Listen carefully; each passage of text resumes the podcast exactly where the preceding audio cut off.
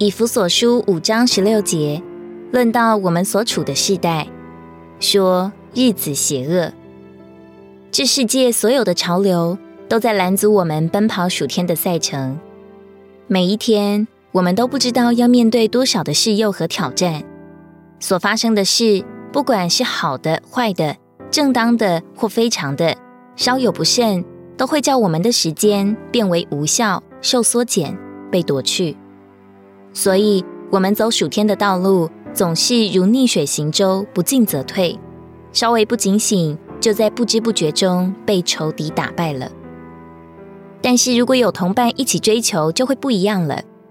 如果有同伴互相扶持，我们聚会就有尽头，晨星也有味道，读经就能跟上进度，参与服饰也会充满了力量。在神的家中，凡事得复兴，有活力的肢体，没有一个是单独的，定规都是有同伴配搭的。传道书四章九到十节说：两个人总比一个人好，因为二人劳碌可得美好的酬报。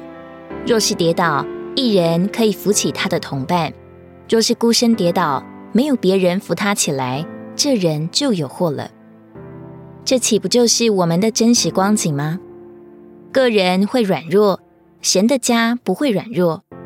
我们自己是有限的，但是跟同伴们在一起，就能开启神无限的丰富。属灵的同伴，乃是我们风雨同路的亲人，是我们一路走来的扶持，也是我们到达终点的保障。